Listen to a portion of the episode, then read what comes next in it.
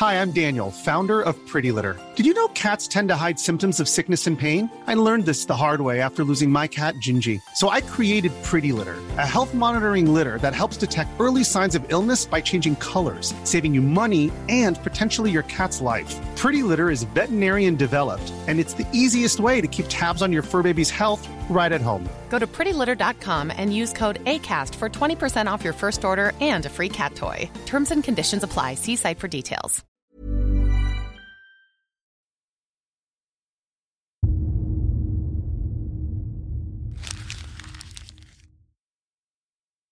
Seguirle el ritmo al país no es cosa fácil, pero en este espacio intentaremos, semana a semana y en 25 minutos, comprender juntos lo que sucede en el territorio que habitamos.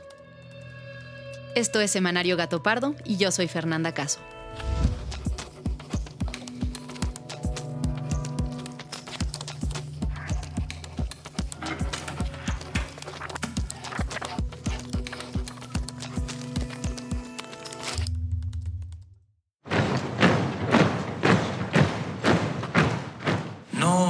Guerra.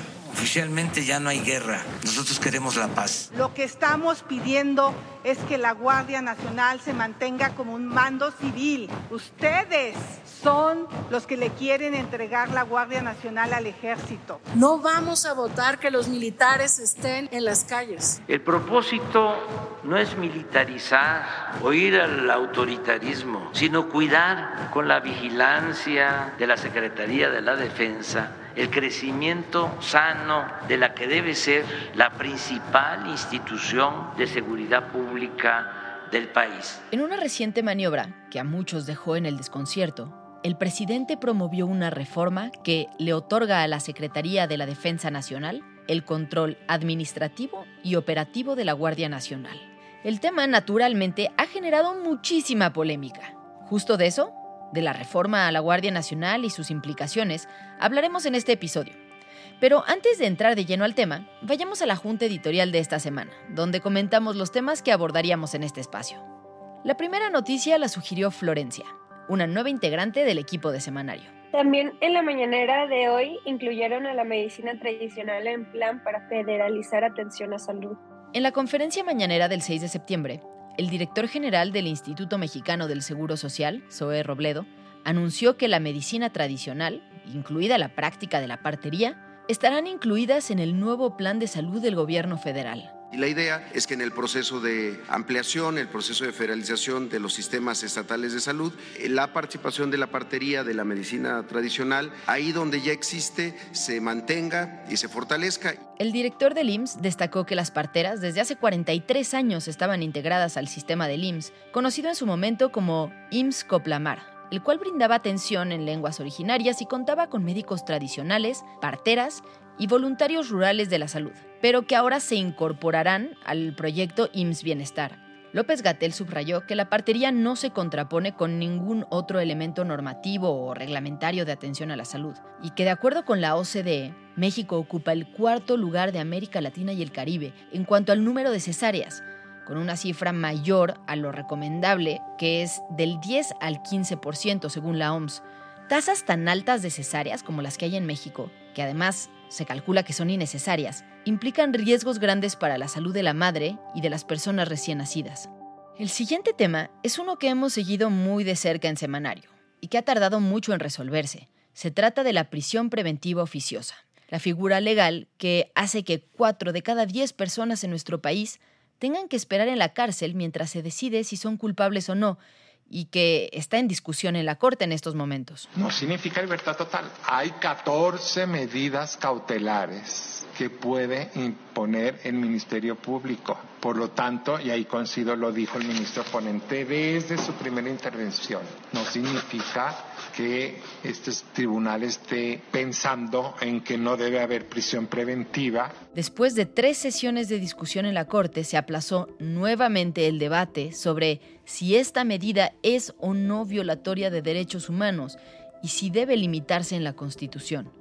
El ministro Luis María Aguilar, quien había presentado el proyecto para eliminar la prisión preventiva, decidió finalmente retirarlo para modificarlo un poco y ver si así alcanza una mayoría de votos entre los ministros. En las sesiones anteriores, La mayoría de los miembros de la Corte coincidieron en que había un uso abusivo de la figura de la prisión preventiva oficiosa, además de considerarla violatoria a los derechos humanos. Por su parte, el presidente López Obrador insistió en que eliminar la prisión preventiva oficiosa sería abrir la puerta de las cárceles a muchos delincuentes, principalmente a los que tienen poder económico.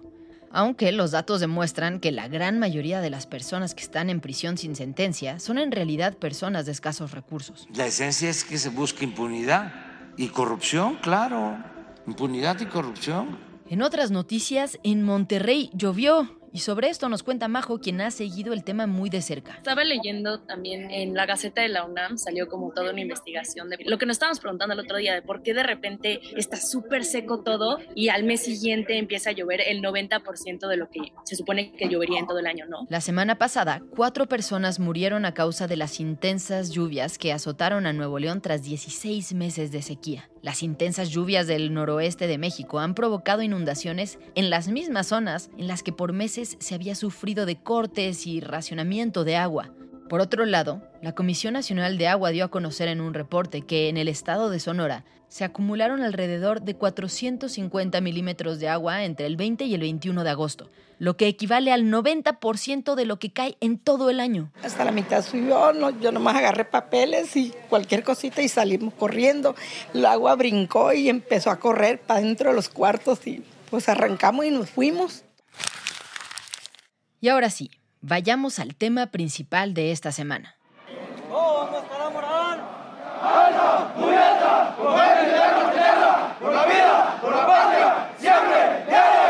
En la campaña del presidente Andrés Manuel López Obrador, constantemente se repetía la frase. Abrazos, no balazos. Abrazos, no balazos. Incluso, años antes, el presidente López Obrador llegó a decir que los militares debían regresar a los cuarteles. Que no es con el ejército como se pueden resolver los problemas de inseguridad y de violencia. Que regresen los soldados a los cuarteles. Hoy sabemos que la realidad es muy diferente, ya que el presidente ha intentado en al menos dos ocasiones otorgar las labores de seguridad ciudadana a las Fuerzas Armadas de México. Y en esta segunda ocasión parece haber logrado su objetivo, al menos por el momento.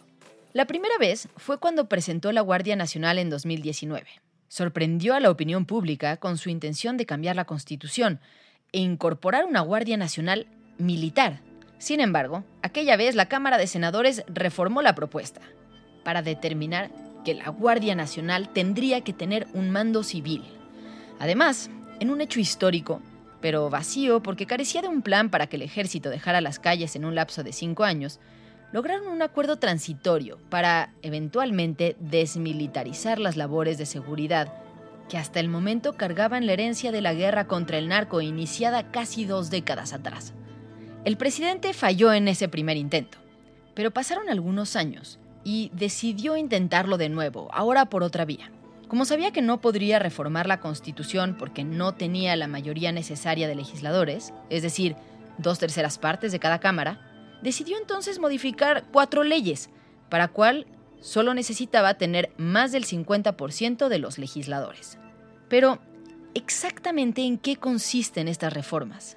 En realidad, el ejército lleva ya décadas haciendo labores de seguridad. ¿Estas modificaciones cambian algo? ¿Cómo ha llegado el ejército a tener tanto poder? Y ¿Realmente puede el presidente modificar en las leyes algo que no pudo conseguir en la Constitución? Pues con estas preguntas en mente, Majo, Fabiola, Florencia y yo, que somos el equipo de investigación de Semanario Gato Pardo, nos dimos a la tarea de buscar datos y entrevistas que nos permitieran entender el enorme debate que se ha detonado en esta discusión. Y la primera persona a la que consultamos fue Alisa Sánchez. Hola, ¿cómo estás? Bien, mi querida Per, qué gustazo. Lisa es directora de la organización México Unido contra la Delincuencia, una de las organizaciones que más ha estudiado el tema de la seguridad en el país desde el inicio de la guerra contra el narcotráfico. Le pregunto exactamente ¿Qué cambia con esta reforma recién aprobada en el Congreso? La reforma consiste en modificar cuatro leyes secundarias a falta de mayorías calificadas en el Congreso de la Unión para pasar una reforma constitucional, por la cual se estaría otorgando a la Secretaría de la Defensa Nacional el control administrativo, es decir, el manejo de los recursos, la explotación de esos recursos, la reinversión de esos recursos de la Guardia Nacional, lo mismo que su control operativo, es decir, darle al ejército la posibilidad de decidir a dónde se van a desplegar, cuánto tiempo, qué tipo de actividades van a hacer, en el marco de qué tipo de convenios, eh, priorizando qué tipo de delitos y qué tipo de actividades, etcétera. Lisa me explica que el primer problema de esta reforma es que, como habíamos comentado, va en contra de lo que dice la Constitución. La Constitución establece en el artículo 129 que en tiempos de paz los militares deben de estar en sus cuarteles. El artículo 21 dice que la seguridad pública debe estar en manos de cuerpos civiles. El segundo problema que plantea Lisa tiene que ver ya con un tema de fondo, y es determinar quién manda en realidad en el país en los estados y en los municipios cuando de seguridad se trata. Pues además de esa inconstitucionalidad por violar esto que ya hablábamos, donde la seguridad pública es una cuestión de civiles, pues lo que pasa es que formalmente revierte el principio de subordinación que tienen que tener las Fuerzas Armadas en una democracia como la democracia mexicana. Y sí, lo que dice Lisa se refleja de manera muy clara en la reforma a la ley de la administración pública. Las Fuerzas Armadas podrán proponer a los integrantes del Consejo Nacional de Seguridad Pública, así como las políticas y lineamientos en materia de carrera policial y la educación policial, así como nombrar a titulares de las coordinaciones territoriales, estatales y de las unidades especiales. Los elementos podrían gozar de fuero militar y operar servicios de inteligencia. Esta reforma, en vez de decir la Guardia Nacional puede llamar a al auxilio de las Fuerzas Armadas cuando haya una situación extraordinaria, como se prevé incluso en la Constitución, y entonces las Fuerzas Armadas entren en auxilio de los civiles en cosas muy puntuales. Lo que hace esta reforma es lo contrario, es decir, las Fuerzas Armadas se van a hacer cargo del territorio y se van a hacer cargo de la seguridad pública y le podrán pedir el auxilio a la Guardia Nacional y podrán determinar en qué sí y en qué no participa la Guardia Nacional. Y entonces nos preocupa porque ya los civiles, no solo los policías, no solo la Guardia Nacional, no solo las policías locales, los civiles entendidos como gobernadores, como presidentes municipales e incluso como secretarios federales del ramo, ya no participan en la toma de decisión. Y eso es particularmente grave porque estamos hablando de un estado de fuerza de nuestras Fuerzas Armadas, particularmente en la Sedena, que supera los 240 mil efectivos. La velocidad con la que ha crecido el número de elementos de la Secretaría de la Defensa Nacional desplegados en el país es impresionante. Pasó de 45 mil elementos en 2007 a más de 93 mil soldados para el final del sexenio de Peña Nieto. En octubre de 2020, ya con el presidente López Obrador en el gobierno, había más de 181 mil elementos de las Fuerzas Armadas desplegados en el país. Y con este nuevo cambio que se está proponiendo, la Sedena pasaría a tener casi 240 mil elementos desplegados. Estamos hablando de cinco veces más los elementos que había en el 2006. Les duplicas el número de efectivos, les duplicas el número de presupuestos y los vuelves de pasar de ser hace 10 años la novena dependencia con más dinero en el gobierno federal, que ahora son la quinta, las vas a volver la segunda dependencia con más dinero de la Administración Pública Federal, única y exclusivamente después de la Secretaría de Educación Pública. Si yo te lo tuviera que resumir, esta iniciativa viola la Constitución, no nos va a entregar seguridad pública como la seguridad pública que merecemos, pero encima revierte pues esta primacía democrática donde son los civiles quienes dan órdenes y convierte a las Fuerzas Armadas en un monstruo de la administración pública federal. Pero, ¿cómo llegamos hasta aquí? ¿Cómo llegó el ejército a ocupar un papel central en las funciones esenciales del Estado? Bueno, pues para entender esta historia es necesario ir 20 años atrás o para ser precisos, 22 años atrás, aquella época en la que estaban de moda los helados Bing. Nuevo Bing. Deliciosos trozos de fruta acompañados por helado. Demasiado bueno para disfrutarse solo. Y también una época en la que el país daba un salto hacia la apertura democrática. Juntos haremos del año 2000 el año del cambio verdadero. Con tu voto haremos historia. Vota Alianza por el Cambio. Yo lo que creo que pasó fue que con el cambio que pensamos que íbamos a entrar a la democracia con Fox, también se desarticularon muchas cosas. Había ciertos acuerdos, si no es por escrito, pero sí acuerdos, donde el crimen organizado podía estar en un lugar, pero no atacar a la población, ¿no? O podían caminar las rutas de la droga pero no se quedaban en México, ¿no? sino que era una ruta de América del Sur hacia Estados Unidos. Había cierto tráfico de armas que llegaba a México, pero no como la que llega ahora. La voz que escuchas es la de María Elena Morera, presidenta de Causa en Común, una organización civil dedicada a la construcción de ciudadanía y fortalecimiento del Estado de Derecho en México. María Elena también es miembro del Comité de Evaluación de la Coordinación Nacional Antisecuestro. María Elena me explica que antes de la transición del año 2000, la estructura rígida del PRI controlaba lo que sucedía en estados y municipios, pues todos se cuadraban a las órdenes del presidente. Había acuerdos con el crimen y límites que se habían marcado con claridad. Esto cambió con la transición democrática, que trajo implicaciones que nadie dimensionó en su totalidad. Sumado a esto, en Estados Unidos ocurrió algo que cambió la historia. Ve, lo que está pasando en Nueva York. ¿Es el, es el, World Trade Center? Parece que se estrelló un avión.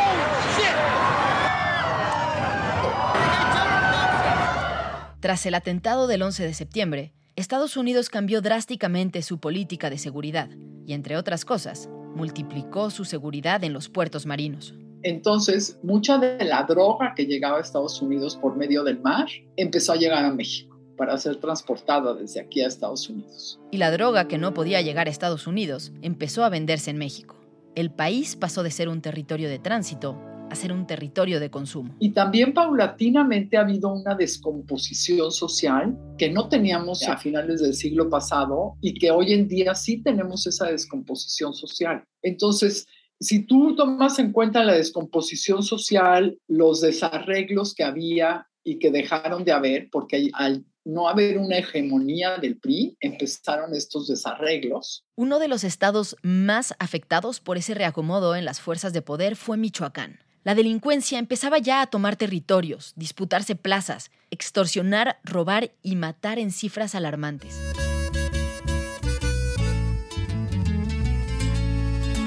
En mi pueblito todos estamos sufriendo, ya no es tranquilo, ahora es muy peligroso. Muchas familias están dejando sus casas por la presencia de carteles. Y entonces, cuando entra el presidente Calderón, va el gobernador de Michoacán y, le dice, oiga, yo no puedo estar así, usted me tiene que ayudar. Y el presidente, que era de Michoacán y sabía el problema que había en Michoacán, pues entonces decide meter a las Fuerzas Armadas ya directamente en el María Elena me explica que cuando las Fuerzas Armadas y la Policía Federal entraron a Michoacán, bajo el mandato del entonces presidente Felipe Calderón, sí se logró bajar los índices de criminalidad en la zona, pero fue un éxito que duró muy poco. Entonces esto, en el momento que entran las Fuerzas Armadas y la Policía Federal con el presidente Calderón baja, pero a los pocos meses pues ya se dieron cuenta que sí había bajado, pero los grupos se habían dispersado, ¿no? Entonces en lugar de tener un grupo en Michoacán, pues ya tenías tres, ¿no? Y entonces el presidente creo que el error del presidente de Calderón no fue haber entrado, sino no haber entrado también al terminar con las Fuerzas Armadas, con un grupo de desarrollo social muy fuerte, educativo, de desarrollo económico en la zona, ¿no? Sino que ya ahí lo dejó aventado porque tuvo mucho éxito en percepción. El saldo no es noticia para nadie. Los índices de violencia siguieron creciendo. El crimen organizado aumentó su capacidad de fuego y los cárteles se volvieron cada vez más sanguinarios. En adelante, la falta de estrategia durante el gobierno de Peña Nieto, según me explica María Elena, fue el escenario perfecto para que las cifras se dispararan aún más. En 2006, la tasa de homicidios anuales era de 8 por cada 100.000 habitantes. En 2015, esta cifra fue de 17 homicidios por cada 100.000 habitantes. En 2021 hubo 28 homicidios por cada 100.000 habitantes. Cuando López Obrador llegó a la presidencia, tomó dos decisiones fundamentales. Primero, desaparecer la Policía Federal, un cuerpo civil de unos 40.000 elementos, específicamente destinado a atender labores de seguridad, pero cuya misión había fracasado por malos manejos internos, por corrupción y porque el crimen organizado había logrado infiltrarla. Esta policía se creó hace como 20 años y la verdad imperó la irresponsabilidad y la corrupción. En segundo lugar, el presidente decidió crear la famosa Guardia Nacional, una organización conformada por expolicías y militares que, aunque en el papel decía responder a mandos civiles, en realidad siempre estuvo a cargo del ejército. Y según reportes del Censo Nacional de Seguridad Pública, 76% de sus elementos eran militares y miembros de la Marina. En la historia reciente, la militarización ha sido parte de un círculo vicioso. en el que, ante la falta de instituciones civiles confiables, se echa mano de la única organización existente, el ejército. Esto implica inyectarle dinero y poder, y como el presupuesto de seguridad se invierte ahí, no queda entonces dinero para las policías estatales y municipales, y la mayoría de los gobernadores siguen pidiendo que vaya el ejército y la Guardia Nacional en lugar de invertir en sus propias policías. Según datos de México Evalúa, los recursos manejados por las Fuerzas Armadas hasta 2018 eran similares a aquellos de la Secretaría de Seguridad y la Fiscalía. Después de 2018, la disminución en el presupuesto de gobernación y de la Secretaría de Seguridad y Protección Ciudadana decayó 500%, mientras que el de la Sedena, CEMAR y la Guardia Nacional pasó de casi 140 mil millones de pesos a más de 200 mil millones. Pero más allá de en manos de quién esté la seguridad, si se trata de militares o de policías, ¿no lo importante es acabar con la violencia? Bueno, aquí hay que hacer varios matices. Primero, porque, como comentábamos, no existe evidencia alguna de que la labor de los militares sea efectiva para reducir la violencia en el largo plazo. Segundo, activistas y analistas señalan que los cuerpos de seguridad militares no están formados para lidiar con el crimen y seguir procesos judiciales, sino para hacer la guerra, para eliminar al enemigo. Según datos de la CNDH, el periodo de enero a septiembre de 2021, la Guardia Nacional fue la institución con más quejas de violaciones a derechos humanos. Acumuló 388. Por si esto fuera poco, el ejército se ha negado a hacer pública la información sobre civiles muertos en operativos desde 2014.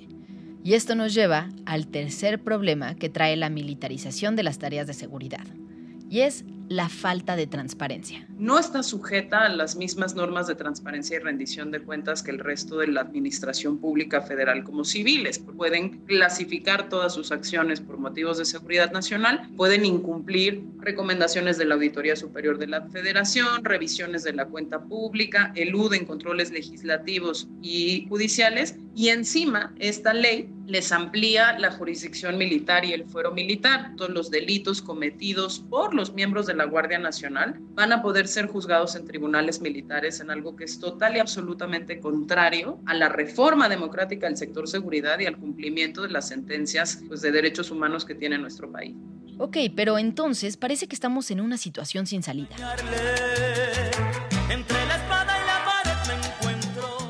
Por un lado, tenemos policías abandonadas o que no funcionan. Y por otro, un ejército que no rinde cuentas y que no está capacitado para tratar con población civil. ¿Qué se puede hacer? ¿Hay algún escenario en el que el ejército pueda cumplir con funciones de seguridad sin que sea un desastre? Quiero comenzar diciendo eso. Nunca he estado a favor de la militarización, no lo estaré. Veo, sin embargo, que el conflicto armado que vive México entre 2006 y 2022 es, es muy distinto, que el poder de fuego de los grupos armados ha aumentado de manera considerable, me parece que son notorias las diferencias entre lo que sucedía en 2006 y 2022 y que en cierta medida, insisto, con muchos límites y de forma muy circunscripta, algún tipo de respuesta militarizada por parte del Estado es necesario.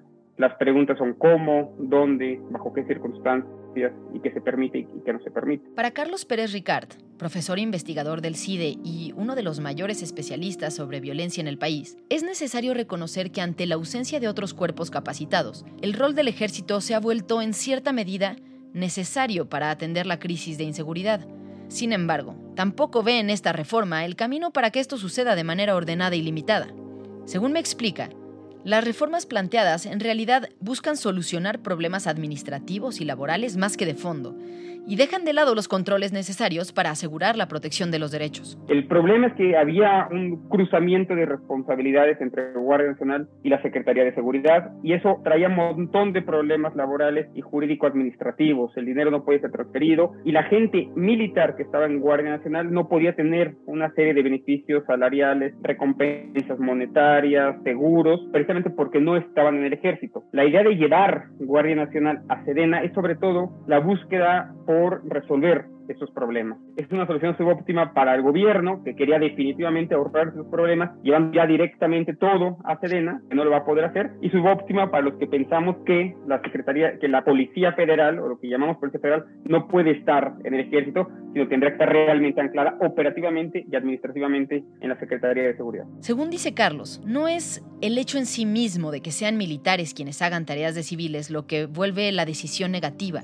sino los límites, las formas y los fines que no quedan claros. Según me explica, el cambio de papel en los ejércitos es un resultado natural de las transformaciones en el mundo y particularmente en la región. Las Fuerzas Armadas fueron creadas con un propósito muy particular, se profesionalizaron con un propósito muy particular a principios del siglo XX y sin embargo es cierto que los retos que tienen los estados hoy en América Latina y en otros países es muy distinto de los retos que tenían antes. Esto ha llevado a que muchos gobiernos de izquierda, de derecha y de centro hayan buscado encontrar nuevas tareas al ejército. Carlos me da una serie de ejemplos y por lo que me cuenta, para bien o para mal, toda América Latina parece ir en la misma tendencia.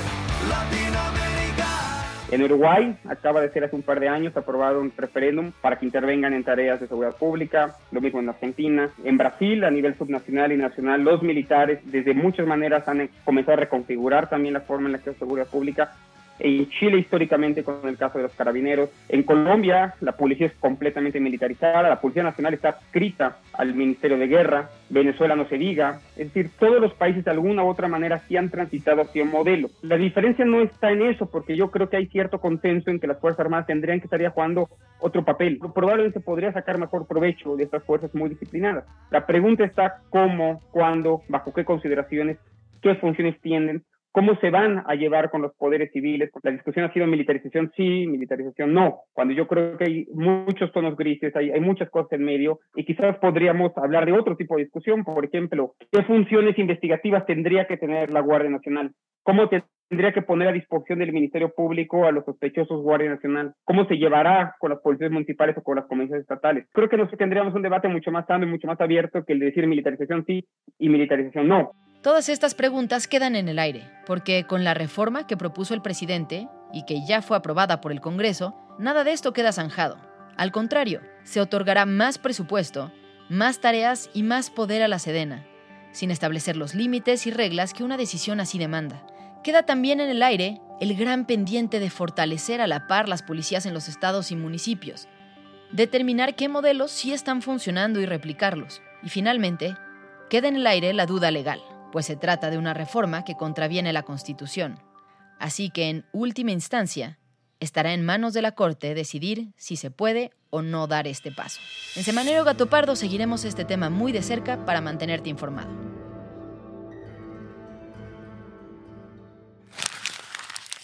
Muchas gracias por habernos escuchado y gracias también a quienes hicieron posible este episodio. Alejandra González Romo, Guillermo Sánchez y Sandra Barba en la selección de temas y elaboración del guion. A Joaquín León en el diseño creativo. María José Vázquez y Fabiola Vázquez como asistentes de investigación y Pablo Todd de Mano Santa por la producción sonora. Nos encontramos aquí mismo, la próxima semana, en Semanario Gato Pardo.